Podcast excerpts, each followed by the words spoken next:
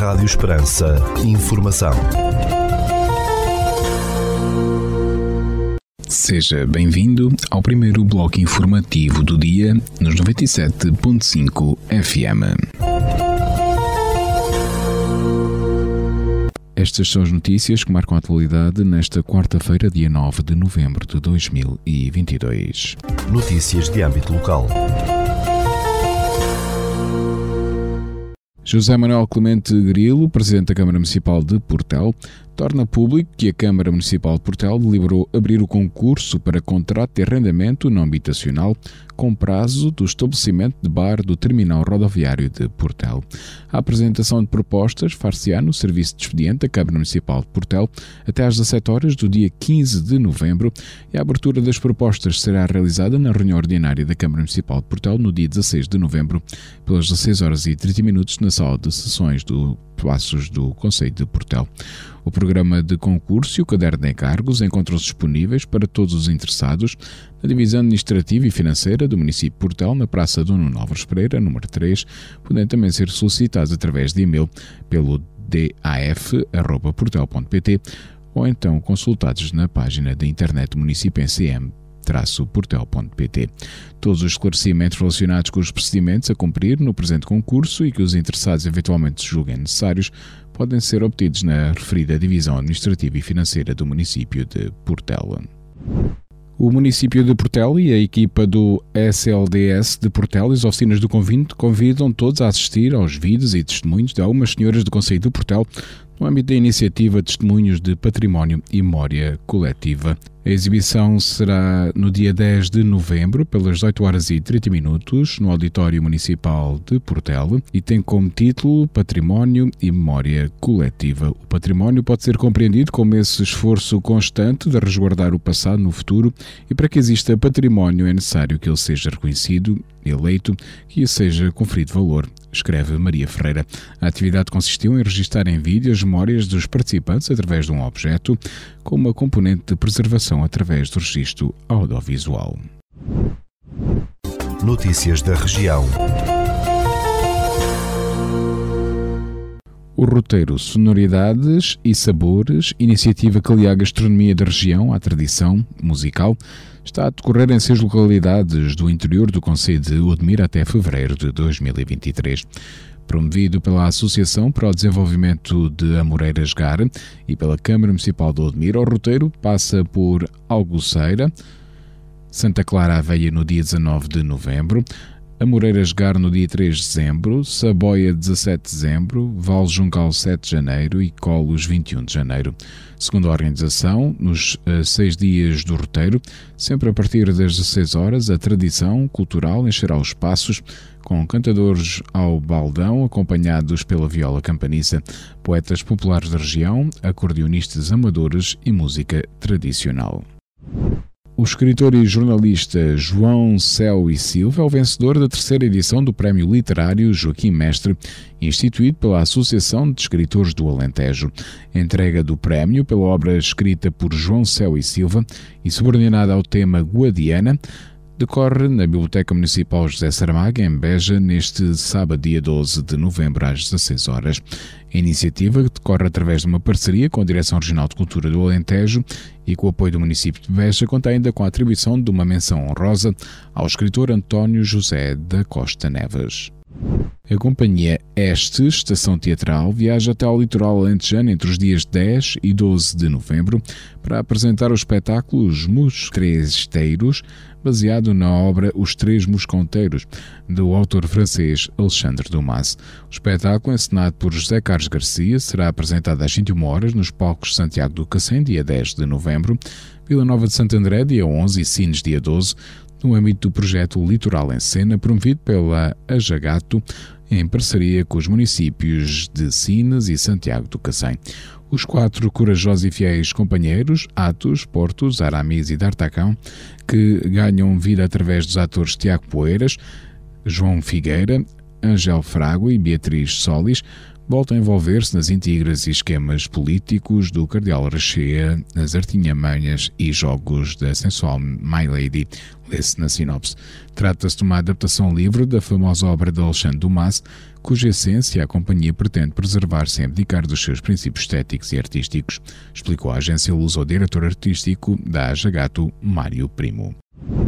O Centro de Artes de Sines retoma este mês o ciclo CRIA, com atividades para famílias, agentes educativos e públicos jovens que irão culminar em maio de 2023. De acordo com o município, o ciclo, a cargo do Serviço Educativo e Cultural do CAS, arranca no dia 12 de novembro com um programa dedicado ao mar, às tradições e aos saberes fazeres de Sines num percurso entre a terra e o mar uma hora do conto para pequenos marujos, destinada a bebés até aos dois anos, a oficina Pequenos Caramujos, que desafia os mais novos a realizar alguns saberes fazeres, associados à faina marítima, a sessão Brincar aos Músicos, histórias sinfónicas, para descobrir um mar de sons musicais e um chá com contos são algumas das propostas. Durante todo o dia será exibido no átrio do Centro de Artes de Sines o vídeo de apresentação do projeto Casa da Memória, assim como o atividiário associado ao projeto Dizeres, explicou a autarquia de Sines.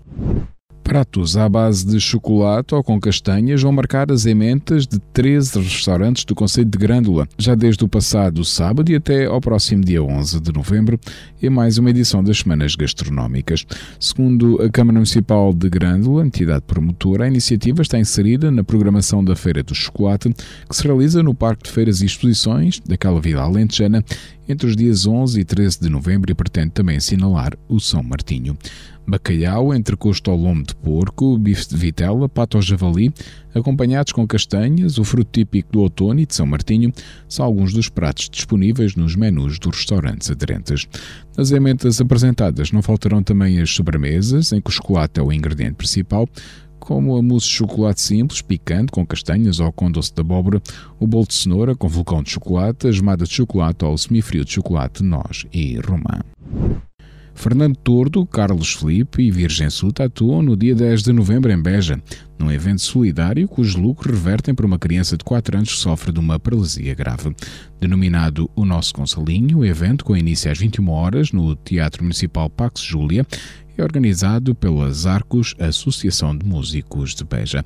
Segundo as Arcos, a família está a reunir apoios para que possam continuar a oferecer à criança terapias e tratamentos. Ficamos agora com a atualização da informação a partir da sala de situação do Comando Territorial de Évora da Guarda Nacional Republicana.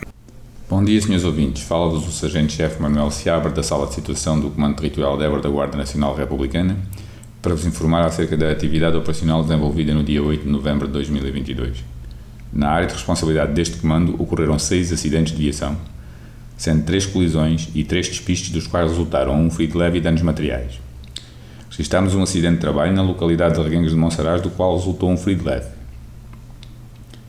Registámos ainda dois incêndios urbanos nas localidades de Reguengos de Monsaraz e Vendas Novas, ambos provocando danos materiais. No âmbito da criminalidade foram registadas 11 ocorrências, sendo 6 crimes contra o património, 2 crimes contra as pessoas, 2 crimes contra o Estado e um crime contra a vida em sociedade. Foram ainda efetuadas 4 detenções, sendo uma em flagrante delito pelo crime de condução em estado de embriaguez e 3 em cumprimento de mandato de detenção, duas para presença em ato processual e uma para cumprimento de pena. No âmbito contra nacional, registámos 96 infrações à legislação rodoviária e duas à legislação ambiental. Damos ainda continuidade às operações Resina 2022, Floresta Segura 2022, Fuel 2022, Campo Seguro 2022, Escola Segura 2022-2023, Especial Internet Segura 2022, Feldspato e Operação Blue Raid. No âmbito do risco sísmico, o Exercício Nacional A Terra Treme irá realizar-se hoje, dia 9 de novembro, às 11h09 minutos. A iniciativa promovida pela Autoridade Nacional de Emergência e Proteção Civil tem a duração de apenas um minuto, para chamar a atenção para o risco sísmico e para a importância dos comportamentos simples que os cidadãos devem adotar em caso de sismo, mas que podem salvar vidas. Participe, executando três gestos que salvam: baixar, proteger, aguardar. Por hoje é tudo. a sala de situação do Comando Territorial de Évora e o estante efetivo desta unidade deseja a todos os nossos ouvintes o resto de um bom dia. Ficamos agora com a efeméride do dia.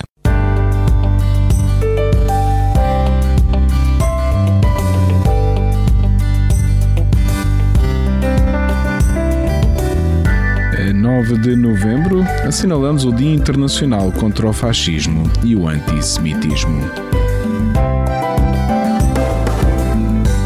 A data aluda à noite de 9 de novembro de 1938, que ficou conhecida como a Noite de Cristal e como o início de um dos episódios mais sombrios da história da humanidade, o Holocausto.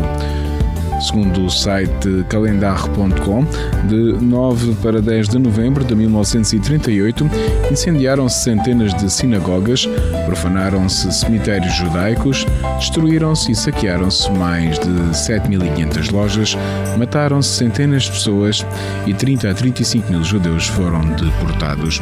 O pretexto para estas ações foi o assassinato do secretário da Embaixada Alemã em Paris, Von Ra, cometido por um jovem judeu polaco a 7 de novembro.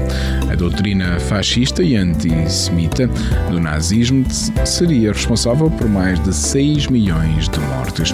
A data é recordada anualmente não só pelos alemães, mas também pela Europa e um pouco por todo o mundo com o Dia Internacional contra o Fascismo e o Antissemitismo. O dia foi criado pelo Parlamento Europeu tendo em vista a luta contra o racismo e a xenofobia na União Europeia. Dizer não ao fascismo e ao antissemitismo é o objetivo desta data. Curiosamente, o dia 9 de novembro marca também a queda do Muro de Berlim em 1989.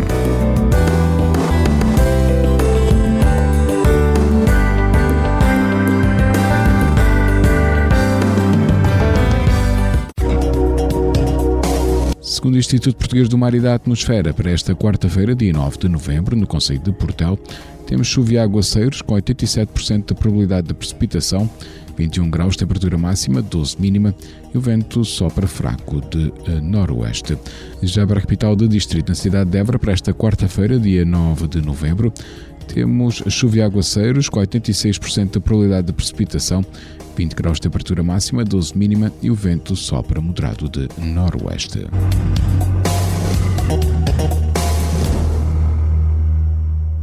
Este bloco informativo fica por aqui. Informação volta à antena dos 97.5 FM às 17 horas. Boa tarde.